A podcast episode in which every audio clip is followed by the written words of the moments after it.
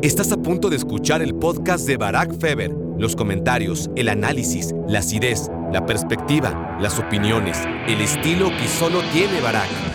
Me rajé y ahora no me puedo volver a subir al barco cuando debía aferrarme a la idea de, para mí, Inglaterra es favorita para ganar el Mundial, porque es lo que sostuve durante prácticamente cuatro años, ¿no? Todo lo que me vino de depresión en ese momento, decirme, ¿qué estoy haciendo? ¿Por qué me, me emocioné por ver a, a, la selección de Países Bajos? De repente, así, así como venía bajando, subidón cuando vi a Edgar Davids. O sea, fue maravilloso ver a Edgar Davids junto a Luis Van Gaal. Cumplió un sueño de su vida. O sea, un sueño más de su vida al poder grabar para Louis Vuitton. Y eso sin querer hacer tampoco demasiado debate respecto a la figura de Cristiano Ronaldo, creo que nos dice muchísimo sobre él, ¿no? Honestamente.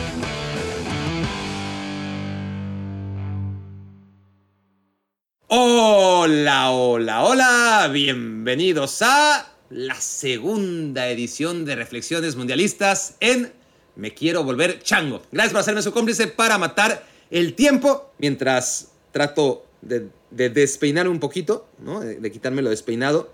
No con mucho éxito que digamos, pero bueno, ahí estamos más o menos. Disculpen la distracción. Vamos a empezar ya con esto. Tras las reflexiones del día 1 que claudicaron terriblemente en su afán de ser publicadas a tiempo. La idea va a ser, y cuando me estén escuchando, si es que lo escuchan puntualmente en cuanto esto suba ya sea a YouTube o a la podcastósfera, la idea es que entren antes de que se jueguen los partidos del día 3 y es, una, es un reto porque se juega a las, ¿qué? 4 de la mañana, hora del centro de México, ¿no? El partido de Argentina.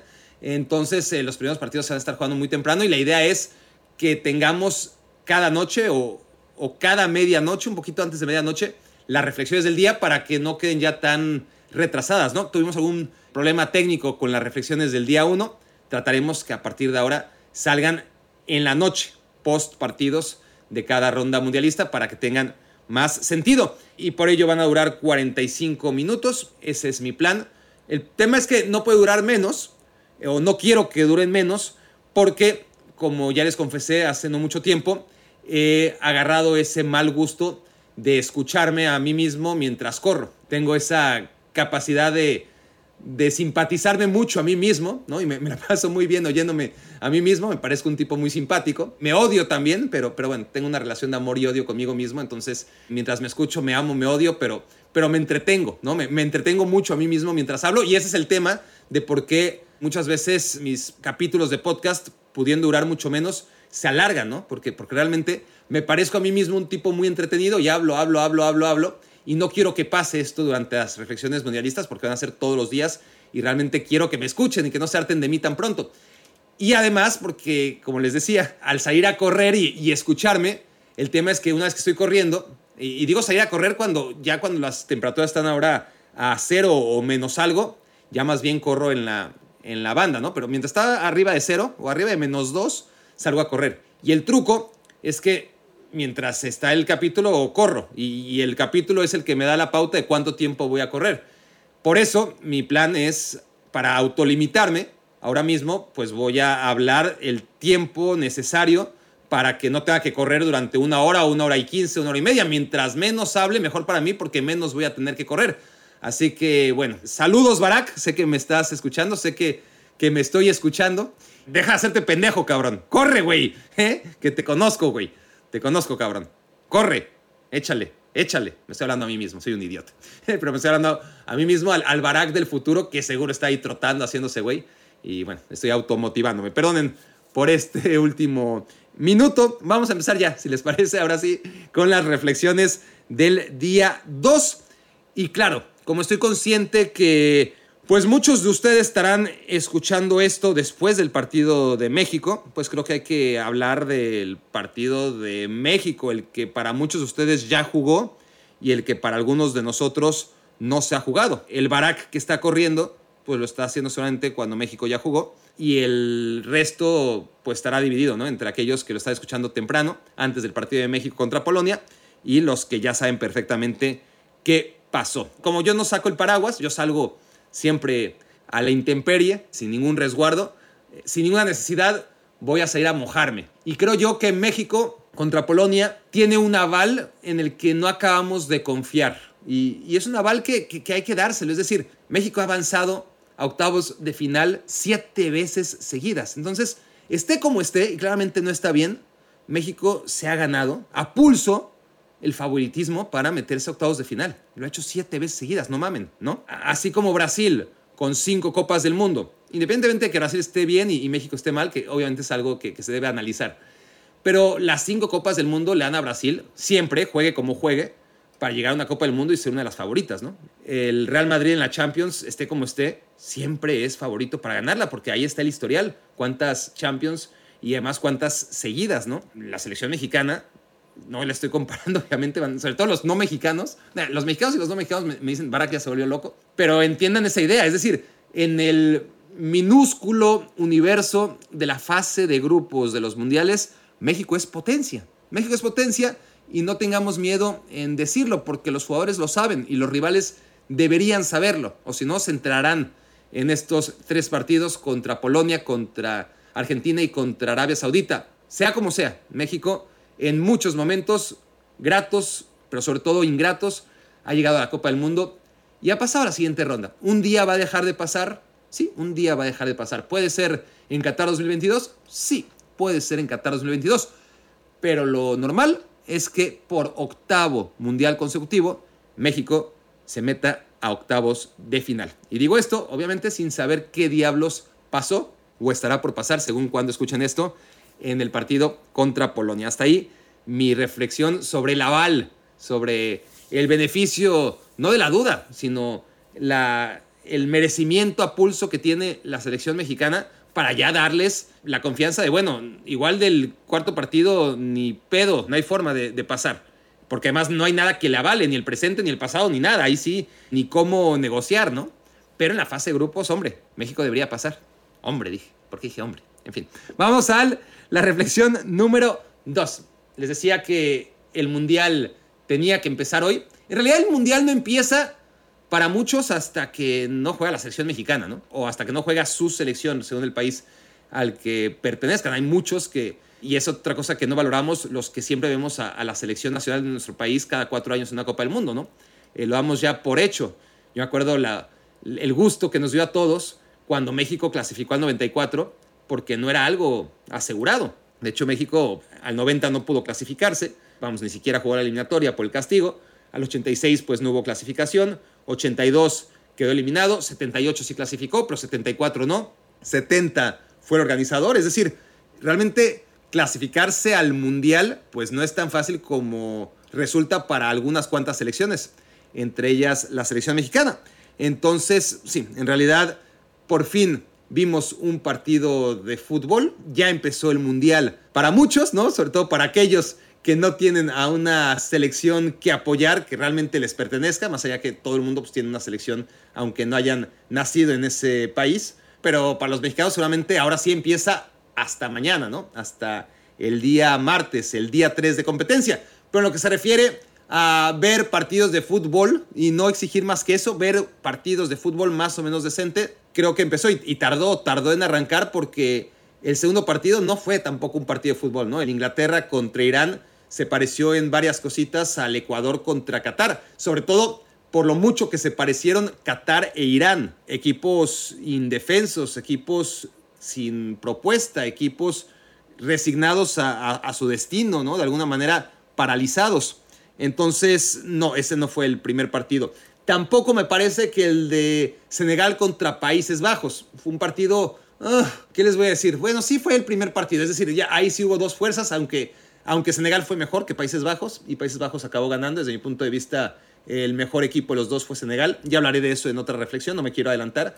Pero el tema es que el primer partido en el que sí hubo emociones y paradas y, tiros al marco y, y, dominio alterno, aunque el primer tiempo fue de uno y el segundo tiempo fue de otro, fue el de Estados Unidos contra Gales. Y ciertamente Gales fue mucho más en el segundo tiempo de lo que Estados Unidos en el primero.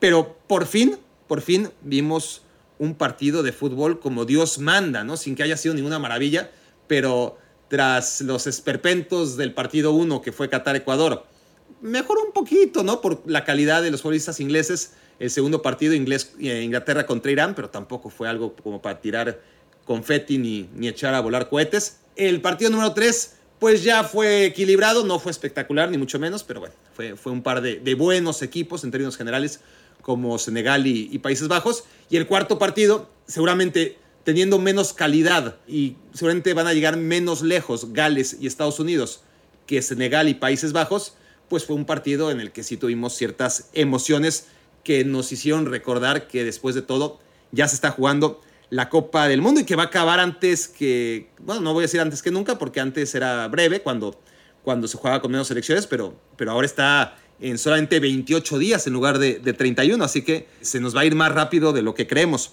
Reflexión número 3, y esta va de la mano de Inglaterra. Y esta, ah, a ver, déjenme respirar, déjenme certificar que eso está grabando, sí, se está grabando, y asumir mi cobardía, mi cobardía con, con Inglaterra, porque desde hace cuatro años y medio y hasta hace unos dos meses tal vez, no, no, no me di cuenta cuándo, porque no fue un acto consciente, pero yo me atreví desde el Mundial pasado a decir que Inglaterra era la favorita para ganar la Copa del Mundo de Qatar 2022.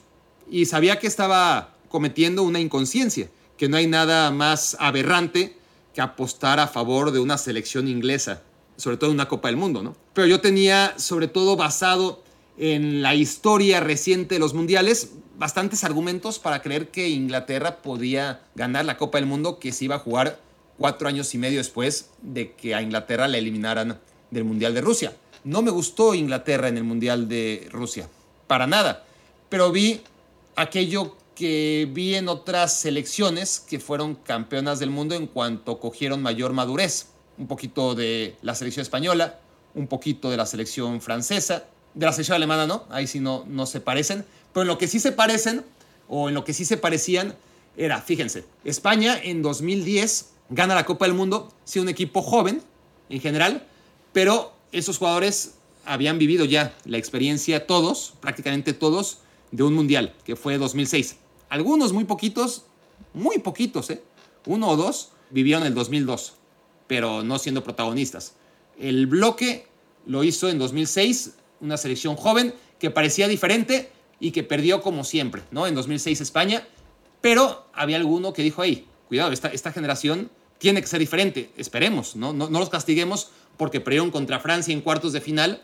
Vamos a aguardar porque estos Xavi, Iniesta, Puyol y, y compañía tienen buena pinta. Y, y vaya que, que en 2010 lo, lo, demostraron, ¿no? Casillas, no lo puedo olvidar entre este grupo de figurones a destacar en aquella selección española. Entonces, en 2014 ocurrió algo similar con Alemania, porque Alemania, así como España había perdido con Francia en el Mundial de 2006, y cuatro años después llegó mucho más madura para ganar la Copa del Mundo.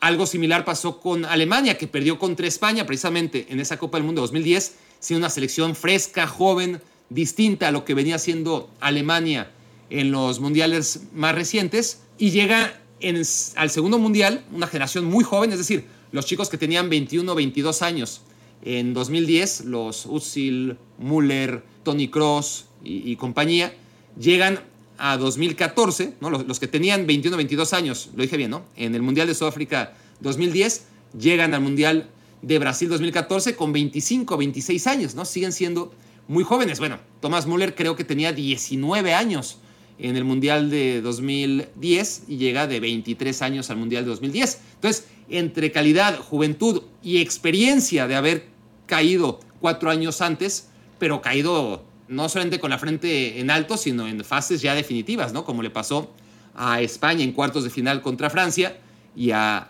Alemania el Mundial siguiente en Sudáfrica 2010 en semifinales contra España. Entonces, con Francia también, ¿eh? un poquito lo mismo. Cuando llega a 2014 la selección francesa, llega con un equipo joven, llega con un equipo que, que llama mucho la atención respecto a lo que venía haciendo Francia en los mundiales recientes, queda eliminada curiosamente ante Alemania, ¿no? Ante ese equipo que, que ya había pasado por lo que ahora estaba viviendo Francia y llega la selección alemana y, y, echa a Francia, pero era una Francia joven en 2014 que estaba aprendiendo contra una Alemania que ya había aprendido, ¿no?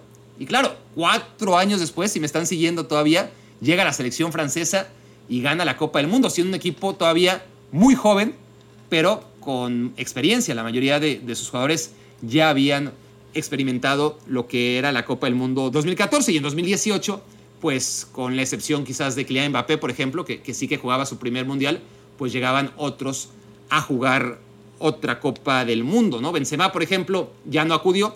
Benzema fue figura en el Mundial de Brasil 2014. El único que jugó, por cierto, Karim Benzema.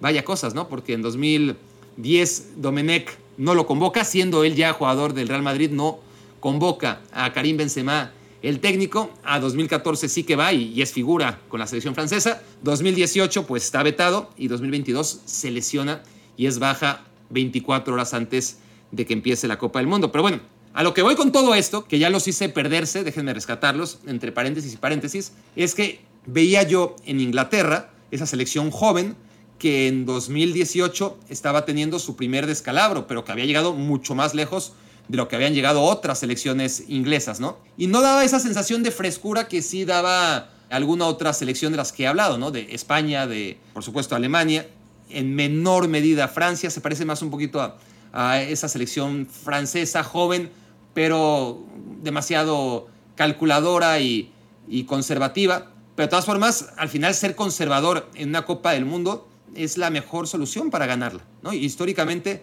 han sido muy pocas, pero excepcionales, las selecciones que no podríamos clasificar como conservadoras y que no han sido campeonas del mundo. A final de cuentas, si hacemos un repaso rápido, inclusive Brasil de 2002, con todos los futbolistas que tenía, que eran espectaculares, ¿no? En, en medio campo y los laterales, y los Rivaldo, y los Ronaldinho, y Ronaldo, y Cafú, y Roberto Carlos, pues era una selección que jugaba con sus tres centrales, con sus dos contenciones, y que era bastante conservadora. Y Italia en el Mundial de 2006, no creo que tenga que detenerme a explicarles cómo jugaba. Y España en 2010 era diferente, pero seguía siendo conservadora con la pelota. No era un equipo demasiado activo, que se entiende también porque con las selecciones tienes poco tiempo de trabajo, ¿no? Bastante haces con tener la pelota y ciertos automatismos, mientras que con los clubes pues tienes años de aprendizaje y, y una misma idea y, y, práctica todos los días para irla cuajando. Pero de todas formas, España, siendo honestos, jugando bien, pues era más bien a, no recibir gol y a tener la pelota para que el otro eh, no la tuviera, no, no para necesariamente hacerle daño con ella. Y la excepción aquí sería Alemania. Alemania sí que es una selección moderna y, proactiva y, y, agresiva en el Mundial de 2014, como pueden dar eh, fe de ello los brasileños. Y en 2018 vuelve a ser una selección conservadora, la ganadora del Mundial, en este caso Francia. Entonces, en Inglaterra veía todo eso, ¿no? Veía una selección conservadora, una selección práctica, una selección joven que estaba cayendo en fases ya definitivas de una Copa del Mundo y que estaba agarrando experiencia. Llega la Euro, hace lo que no había hecho nunca, meterse a una final, pero otra vez lo hace con un fútbol pues que no ilusiona y entusiasma a nadie. Yo todavía en la Eurocopa con esta generación de futbolistas tan jóvenes y además que por posición, eh, salvo defensas centrales, tienen un montón de variedades, ¿no? En los laterales, sobre todo en el lateral derecho, en el izquierdo mucho menos, como pudimos constatar con la presencia de Luke Shaw hoy en la titularidad. Esto ante la baja de Chilwell, es que tampoco es que eh, le falten laterales izquierdos a, a, Inglaterra, simplemente se le lesionó Ben Chilwell, en la derecha le sobran, ¿no? Eh, juega Trippier cuando Rhys James y, Walker están lesionados y Alexander Arnold se queda en la banca, mediocampistas, ¿qué les voy a contar? Tiene un montón, extremos ni hablar, y delanteros, pues más allá que nadie está al nivel de Harry Kane, también tiene unos cuantos la selección inglesa. Entonces, sí veo el potencial, o había visto todo este potencial de ser campeón del mundo, aún llamándose Inglaterra. ¿Qué pasa? Que yo, con lo necio que soy, con lo aferrado a, a, mis ideas, reculé, fui cobarde, fui cobarde y hoy lo lamenté porque,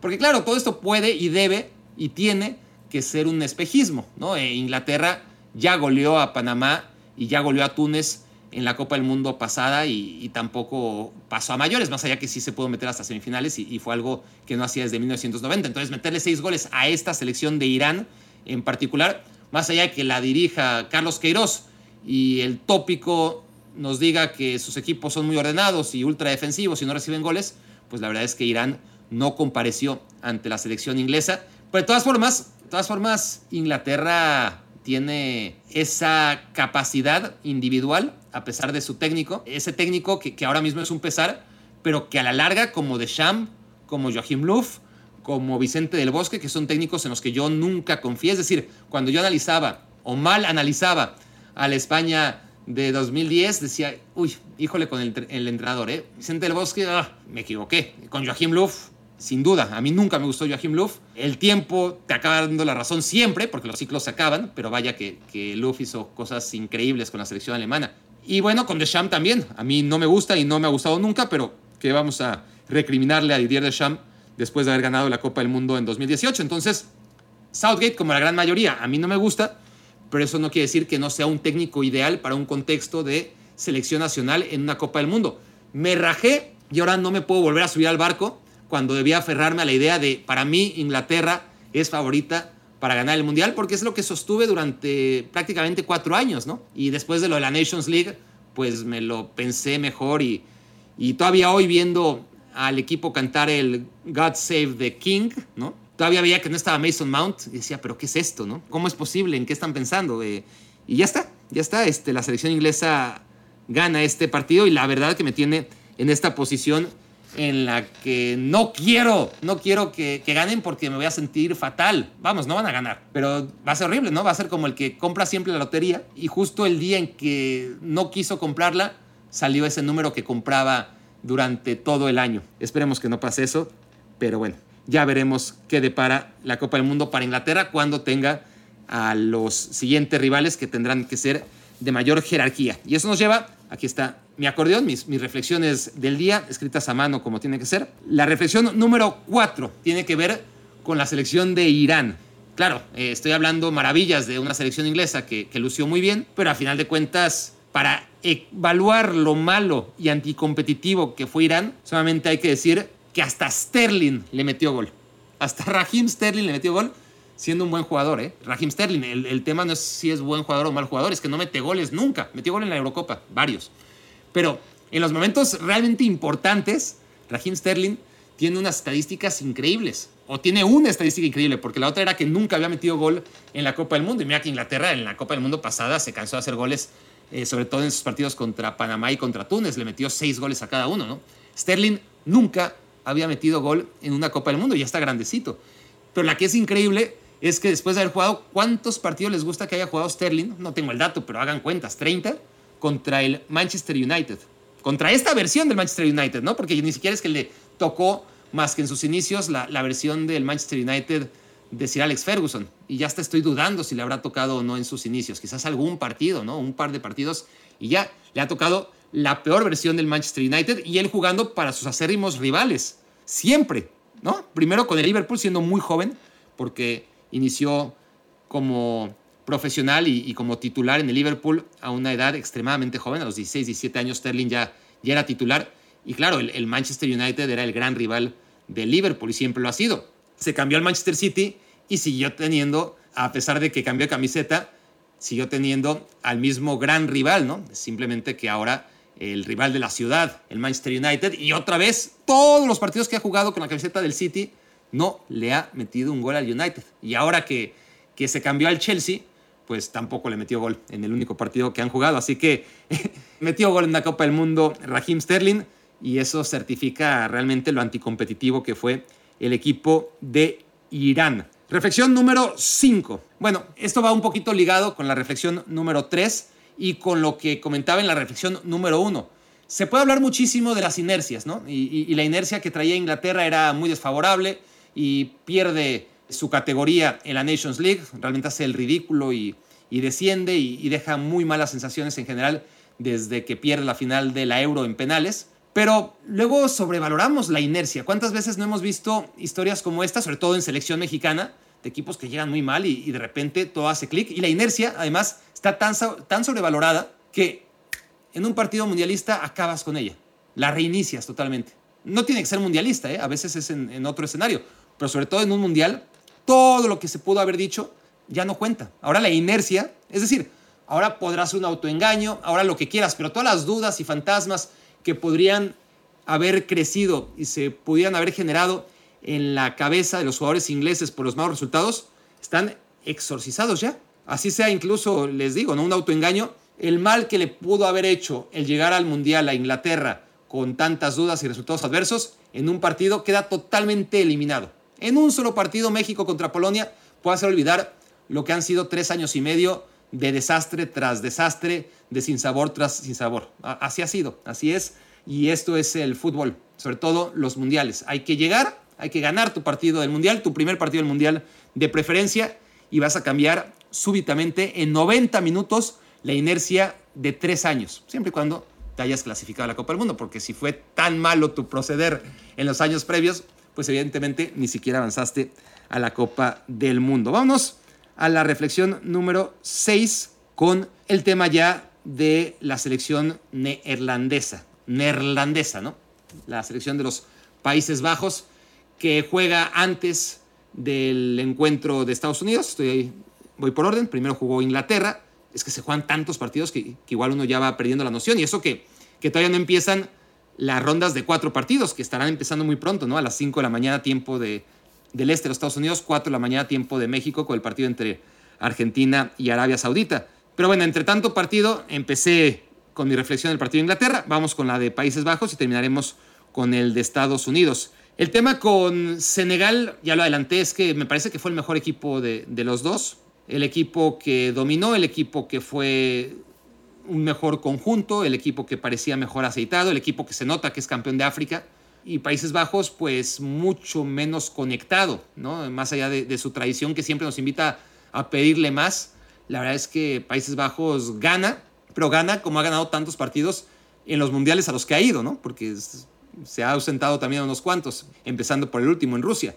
Pero así ganaba generalmente la selección de Países Bajos en 2014, más allá de que le ganó su primer partido 5-1 a la selección española, eso no se le puede olvidar, pero era una selección bastante amarradita, ¿no? Eh, con su línea de, tres centrales, esa selección neerlandesa de Louis van Gaal en 2014 y, ni hablar la de Bert van Marwijk en 2010, era todavía mucho peor. Entonces, sí, eh, no fue el mejor de los dos eh, Países Bajos, pero el tema de las áreas. Hay tantos clichés en el fútbol, pero, pero ese de las áreas que, ahí se ganan y se pierden los partidos es irrebatible. La selección de Senegal tuvo a un portero que está con muchas dudas, que, andaba muy bien con el técnico anterior, con Thomas Tuchel en el Chelsea, que llega Graham Potter a la dirección técnica y una de las primeras decisiones que toma es mandar a la banca a Mendy y revivir a Kepa Rizabalaga en la portería, ¿no? El portero más caro de todos los tiempos. Y Mendy, pues sí es verdad que ya recuperó o, o venía recuperando un poquito de ritmo en las últimas dos semanas porque se lesionó Kepa, pero hoy comete dos errores garrafales. No estoy diciendo que no los hubiera cometido si, si no le hubiera pasado eso de perder la titularidad con el Chelsea, pero, pero yo creo que no. Yo creo que, que, está en un muy mal momento. Una cosa es producto de otra, es decir, si pierde la titularidad con el Chelsea se entiende también que ya no pasaba por su mejor momento el portero senegalés, ¿no? Es un poco como causa y efecto, no podemos decir que como está en la banca ahora ya es malo. Se fue a la banca porque el nuevo técnico juzgó que, que no era lo suficientemente bueno, como lo venía haciendo en años anteriores, ¿no? Desde que llegó al Chelsea. Ese handicap en su área y el handicap en el área rival, ¿no? El no tener a Sadio Mané, la verdad es que es una pena, porque una cosa es que pierda la selección de Portugal a Diego Jota, porque al final de cuentas, bueno, pierde a Diego Jota, pero tiene a Rafael Leao en esa posición. ¿Realmente pierde Portugal cambiando a Jota por Leao? Yo diría que no. Más allá de que pues, mejor tener a los dos para, para tener alternativas, ¿no? Pero, pero no es una gran pérdida. E incluso bajas que uno podría pensar que son hipersensibles, como la de Kanté y Pogba en la selección francesa, pues ahí están Chouameni y Camavinga. No son lo mismo, pero son jugadores del Real Madrid, ¿no? Y, que juegan bastante además. No es como lo que le pasa a la selección de Senegal, que en qué nivel está el suplente de, de a cuántos años luz eh, de distancia sideral está la alternativa a Sadio Mané en la selección senegalesa, ¿no? Ese es el tema. Ese es el tema que, que la hace seguramente la baja más dolorosa, más dolorosa que la de Benzema. Al final de cuentas, Francia, aunque vaya acumulando bajas, fue campeón del mundo sin, sin Karim Benzema. Tiene alternativas. Senegal me hubiera encantado, es una pena ver a Sadio Mané en forma, maldita lesión que nos privó de verlo y, a los pobres senegaleses, pues de, ver una selección es súper competitiva, que es la campeona de África, que es el mejor equipo del continente, pero que le pasa un poquito de todo, ¿no? Le pasa el doping de Keita Valdé, le pasa la lesión de, de lateral derecho Sar, que no es ninguna maravilla, pero juega en el Bayern Múnich, o sea, terrible no es, por supuesto, para, para estar en el Bayern Múnich como suplente de Pavard. Parecía ya bastante adverso con las bajas de Keita Valdé y de Sar.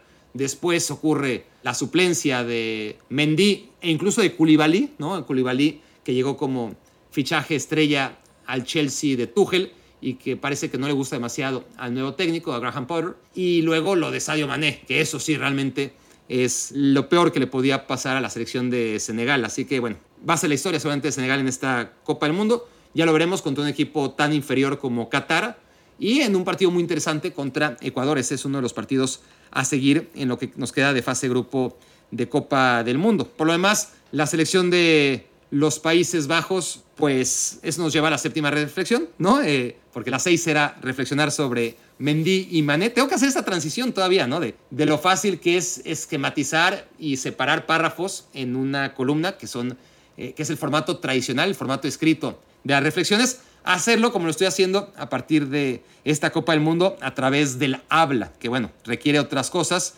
y necesito ser capaz, conforme avancen las reflexiones mundialistas, de separar mejor una reflexión de otra. Entonces, dejemos hasta ahí la reflexión número 6 y vámonos a la número 7. Y esa nos lleva a la selección neerlandesa, que fue la peor de las dos en contra de Senegal. Yo tengo que confesar que tengo complejo de neerlandés. No tengo ninguna raíz neerlandesa. La verdad me gustaría poder presumir de raíces neerlandesas, pero siempre he tratado de comprarme cositas de la selección de, de, los Países Bajos. Chamarra, playera, no la camiseta, el jersey nunca lo he tenido. Sí que en el 98 lo busqué. Yo estaba enamorado de la selección de los Países Bajos en 1998, pero no conseguí la camiseta, que además que tampoco me encantaba. ¿no? Era, era ese modelo Nike que no me gustaba mucho y por eso creo que más que no la conseguí, eh, no la compré. Pero lo que se refiere a chamarras, si tengo una playera, ¿no? con el león heráldico ¿no? de, de, la selección neerlandesa o de la casa que gobierna, la casa Orange, creo, ¿no? que no tengo ni idea, estoy metiéndome en cosas que ni sé. Pero bueno, eh, tengo mi camiseta, mi, mi, playera un día se las voy a mostrar en unas reflexiones mundialistas. Voy a traer mi, mi, playera de Holanda, de los Países Bajos. Entonces, siempre he tenido esa atracción por la selección naranja y normalmente me hace quedar mal por lo que ya les dije, ¿no? Porque no cumple las expectativas y porque no es lo que era. Y cuando digo no es lo que era, pues me refiero a la selección del 98 que que evidentemente me cautivó y a partir de ahí le pasa un poquito como a Brasil, ¿no? Este ya vive del nombre, la naranja mecánica. Yogo bonito para Brasil, pues también es cosa de la historia, pero Brasil sigue ganando y Países Bajos lo contrario, ¿no? No ha ganado de una manera ni de la otra. El tema es que en el himno iba viendo las caras, los jugadores y viendo la, o sea, en vez de ver la alineación, pues vas viendo ya en el himno quién, quién está jugando, ¿no? Y sí fue, primero, ¿quién es este portero, no? Dos metros y cinco centímetros por lo menos Luego vi que mide 2.03. Y dije, ¿y este quién es? Honestamente, ¿este quién es? Porque yo pensaba, obviamente sabía que, que Silesen y Flecken no habían ido a la Copa del Mundo, lo que fue una noticia que me sorprendió. De todas formas, son malísimos los dos, el portero del Freiburg y el ex del Barça y del Valencia, y que ahora se fue a su club de origen, el NEC, según él, para coger ritmo competitivo y llegar al Mundial, ¿no? Al final venía siendo el portero de la selección neerlandesa en los últimos tres procesos mundialistas y en Eurocopas y demás. Entonces, sí, les como no juega en el Valencia, se fue al NEC, que fue el único equipo que se interesó por él, siendo el equipo del que surgió, y Luis van lo cepilló, lo cepilló igual que a Flecken, que es el portero del Freiburg, que también es bastante limitado. Entonces, yo daba por hecho que Pazver iba a ser el portero titular, ¿no? El portero de 39 años, que era el tercer portero del Ajax hace exactamente un año, y que de repente juega los últimos partidos de la Nations League, no recibe gol, le dan el número uno en la convocatoria, no convocan a Flecken ni a Silesen, uno podría entender para que no le hicieran ruido a, a lo jovencito de 39 años que acababa de debutar con la selección neerlandesa, y resulta, y tengo que ver el nombre porque no me lo voy a aprender, el portero del Girenfen, Noppert, de 20 y muchos años y más de dos metros de estatura, es el que al final sale de titular y debuta con la selección. Nunca había jugado un solo partido, así como Pazver, debuta en la Nations League hace dos meses, a los 39 años. Bueno, este a los veintitantos, casi 28, yo creo que tiene Noppert. Lo hace en una Copa del Mundo. ¿Cuántos jugadores habrán debutado con su selección en un Mundial? Y, y, lo hace bien además, ¿no? Porque así como Mendy escupió dos balones, las dos llegadas prácticamente que tuvo Países Bajos, Mendy colabora mucho en, en ambos goles, pues el portero este Noppert, ¿no? Este no anduvo mal, tuvo sus, sus intervenciones. A lo que veo es que veo el paneo durante el himno de, de, los Países Bajos y cuando veo a Jansen digo, ¿esto qué es? ¿Esto qué es? Por Dios, o sea, no, no, no, no. Yo sabía que, de, que Memphis Depay llegaba lesionado y que no iba a ser titular, pero para acompañar a Gakpo, pues sí veía a Bergwijn, que de todas formas salió de titular, pero no contaba con una presencia de área como Jansen. No digo que Berghorst o Luke de Jong sean mucho mejores, pero son mejores y ya con eso basta, ¿no? Increíble que Jansen haya sido titular con Países Bajos. Entonces, ¿cómo te va a dar un bajón inmediatamente? O sea, te levantas, eh, eres seguidor, entre comillas, histórico de la selección de los Países Bajos. Eh, quieres retomar así una relación que se ha ido destiñendo, ¿no? Eh, poco a poco con los años. Quieres retomar el calor y la pasión de, los años mozos y resulta que no ha empezado el partido, ya ves que está jugando Jansen y un portero que ni conoces. Todo lo que me vino de depresión en ese momento, decirme, ¿qué estoy haciendo? ¿Por qué me, emocioné por ver a, la selección de Países Bajos? De repente, así, como venía bajando, ¡puc! subidón cuando vi a Edgar Davids. O sea, fue maravilloso ver a Edgar Davids junto a Luis Fanjal con sus lentes oscuros. No sé si ustedes pudieron apreciarlo como yo, si les importó o no, pero ya sabía yo que junto a Blind, uno de los auxiliares de Van ya, ya lo había visto en la Nations League y, y en las eliminatorias. Pero no sé, es decir, como, como, que me reconcilió con mi niñez, ¿no? El, el ver a, a, Edgar Davids, además con lente oscuro, ¿no? ¿Por qué lente oscuro? Yo, yo sé que, que, jugaba con lentes, este, pero no eran oscuros, evidentemente, este, por algún tema de vista y también de marketing. Pero ahora 100% de marketing, bueno, no sé, ¿para qué hablo sin? Igual y tiene un problema de, de visibilidad, alguien que se dedique, que nos esté escuchando a la a la... Y es que estoy pensando si la palabra correcta es oftalmología. La solté, ¿no? Es, espero que así sea. Pero aquellos que sean expertos en la visión, entonces pues sabrán me mejor que la mayoría de ustedes, bola de, de incultos, si le estoy cagando o no le estoy cagando. En fin, el tema es que no me voy a meter con Edgar Davids ni sus razones para usar lente oscuro, pero lo que quiero decir es que otra vez retomé, ¿no? Así como venía bajando con la alineación de los Países Bajos cuando constaté lo que realmente ha ido reduciéndose esta selección, pues me vino muy bien ver a, Edgar Davids con su gafa oscura. Reflexión número 8. Vamos a hablar de los Estados Unidos. Una selección que es lo mismo, lo mismo de que vi en la Copa Oro, una selección que conseguía el 1-0 y se echaba para atrás. Un buen primer tiempo contra Gales y un segundo tiempo todo lo contrario. Es decir, ya, ya lo comenté, ¿no? Un primer tiempo donde dominó un equipo, un segundo tiempo donde dominó el otro, pero fue mucho mejor Gales muy superior en el segundo tiempo y esa superioridad sobre Estados Unidos fue mucho mayor que la superioridad que había tenido Estados Unidos sobre Gales en la primera mitad.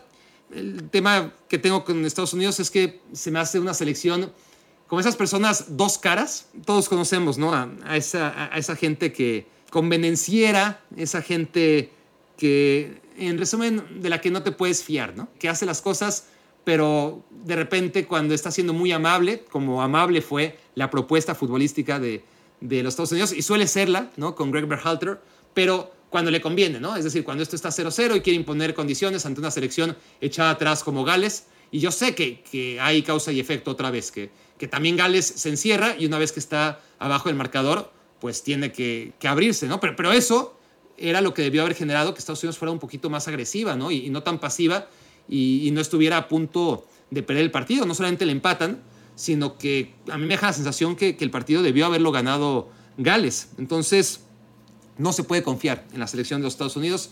En este, mi primer partido, claro, yo les digo que, tengo tantas nacionalidades al final, o, más que nacionalidades, raíces, tengo raíces en, en, países que no valen para pura madre en fútbol, ¿no? Es decir, ni siquiera me puedo identificar con, con uno porque pues México es lo que es, le alcanza para lo que le alcanza y creo que sigue siendo el mejor de todos los demás, porque si apoyo al equipo de mi papá, que, o al equipo donde nació mi papá, que lo hice durante mucho tiempo y lo dejé hacer justo cuando debía haberlo hecho, ¿no? Me pasó como lo que me temo que me vaya a pasar con la selección inglesa, Chile, ¿no? Mi papá era chileno y yo pues en el 98, en, este, pues yo creo que el único mundial, sí, no creo, corrijo el creo, al único mundial en el que vi a la selección chilena fue el 98 y yo realmente apoyaba mucho a la selección chilena, ¿no? Me, me, sentía chileno.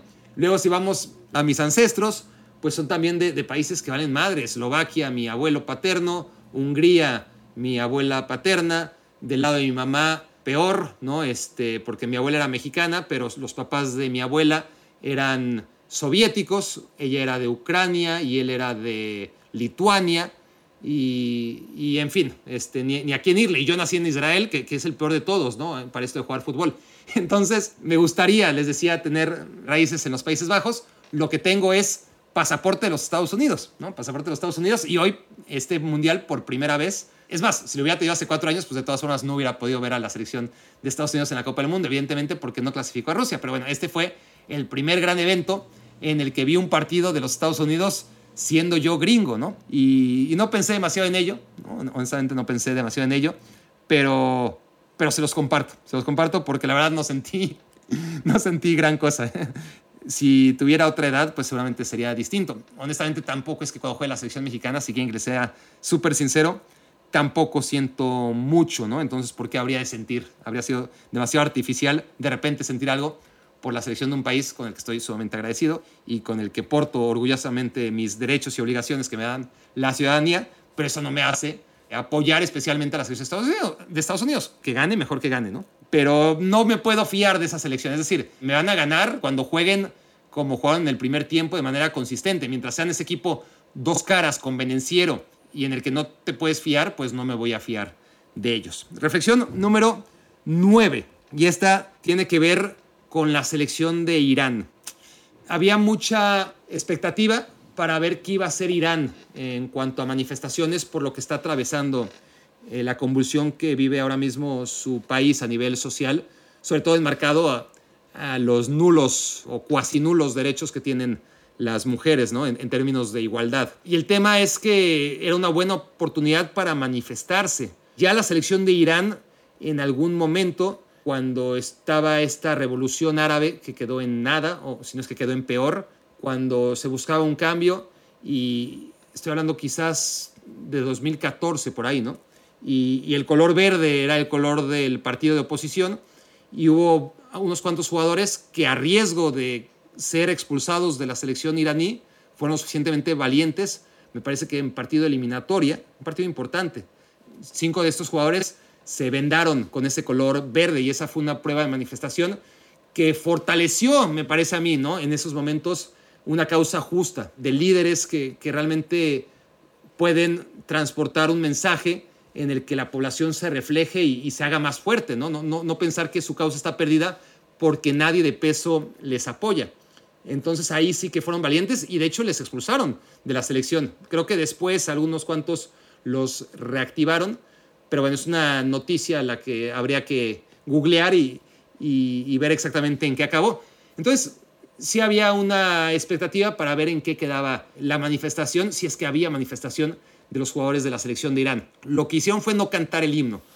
No cantaron el himno, pero el tema es que hay muchas selecciones que, que no cantan su himno o porque la tradición no lo marca así, como Argentina, por ejemplo, Argentina, aunque su himno tiene letra, empieza una estrofa muy larga sin, sin letra y normalmente acaba ahí, ¿no? Acaba ahí y, ya, no la, ya no la cantan. España es un himno sin letra también. Y, aquí, pues yo creo que no, la gran mayoría, por lo menos la transmisión, ¿no? Que, que, yo seguí, en Estados Unidos ni se comentó. La gente de Telemundo ni siquiera comentó el hecho que, que Irán se manifestó, entre comillas, no cantando el himno.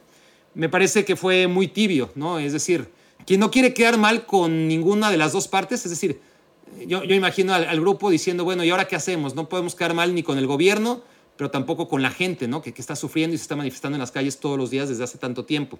Entonces deciden una solución a medias una solución a medias que en el afán de no dejar descontento a ninguno de los implicados, al final se queda a medias, ¿no? Se queda a medias tintas y la gente y, los grupos de media tinta acaban por no simpatizarle o, por no gustarle a nadie, ¿no? No, creo, honestamente, ni que haya sido suficiente para aquellos iraníes que estaban esperando algo mayor por parte de sus futbolistas, que, podrían ejercer de referentes eh, simbólicos por una causa justa, porque una cosa es no mezclar fútbol y política y otra cosa son causas que universalmente deben de ser catalogadas como justas, ¿no? Y aquí sí creo que desaprovecharon una buena oportunidad. Como el tema del gafete, ¿no? De capitán también. No sé qué tan inmiscuidos están con este tema, pero había varias elecciones encabezadas por la de Inglaterra que tenían planeado sacar un gafete con los colores del arco iris para manifestarse en contra de la represión que hay en Qatar en contra de todo lo que no sea estrictamente heterosexual. Hubo negociaciones con FIFA, Inglaterra llegó a decir que de todas formas iba a sacar el gafete y a la mera hora pasó lo de siempre. FIFA dijo no, porque va a haber multas, y prefirieron evitar las multas. Y, y otra vez se quedaron a, medias tintas, ¿no? Te quedas a medio camino y dices, bueno, eh, no voy a doblar del todo las manos, pero tampoco voy a hacerle frente a esta causa injusta. Y entonces lo que voy a hacer es, voy a sacar un gafete sin colores que diga no a la discriminación. Digo, mejor no hagas nada. Si te vas a quedar a la mitad, honestamente, mejor no hagas nada porque a mí por lo menos eh, la gente que, que se queda a la mitad del camino porque no quiere quedar mal y no quiere disgustar a nadie, lo que hace es no gustarle a nadie. En el afán de, de no disgustar, pues probablemente no estás disgustando, pero a la vez no le estás gustando a nadie, a ninguna de las dos partes, ni siquiera a las terceras partes que vendríamos a ser todos nosotros, que lo vemos simplemente como espectadores. Entonces, el fútbol y la FIFA y la selección de Irán, hoy en diferentes temas, en el segundo día de Copa del Mundo, desaprovecharon una buena oportunidad para que esto empiece a ser diferente. Y no saquemos la misma conclusión de que al final de cuentas, si querían sacar el gafete del arco iris, no era porque realmente pensaban los hombres que dirigen la Federación Inglesa y aquellos que dirigen las federaciones que, que también querían hacer el tema del, del gafete con el arco iris. No es que realmente estén muy preocupados por defender una causa que evidentemente es justa, sino por el marketing que genera, por lo bien que se ve, ¿no? por los clics que te da. Porque, claro, porque quieres subirte a ese barco de, mira, están haciendo algo por, por una causa justa. No, hacer algo aun cuando hay consecuencias por una causa justa es lo que marca la diferencia. Porque no hacerlo y solamente dejarlo de palabra y de queríamos hacerlo pero no nos dejaron, me parece que solamente confirma esta hipótesis de que al final la gran mayoría que se sube a estos barcos de aire liberal va más con el quedar bien y con el marketing que con otra cosa. Reflexión número 10. La reflexión número 10 va a ser la declaración del día. Y aquí tengo que buscar mi teléfono celular, aquí lo tengo, porque primero lo leí y la verdad no lo podía creer. Yo pensé que, que había sido tergiversada de alguna manera la declaración de Cristiano Ronaldo hoy, pero luego la vi, luego la vi y, bueno, se las voy a poner para que la escuchen. Ustedes pueden buscarla, evidentemente, si es que no la han escuchado. Y ahí les va a ver si se escucha, si no, de todas formas, se las platico. Cristiano Ronaldo hoy refiriéndose a la experiencia de haber grabado un promocional con la marca Louis Vuitton. Esta la hizo en una entrevista publicitaria o una entrevista de esas este, de compromiso. Lo hizo enfundado en los colores de la selección portuguesa, en una conferencia de prensa típica, ¿no? con, con los sponsors de la selección portuguesa atrás. Y su respuesta a una pregunta fue la siguiente.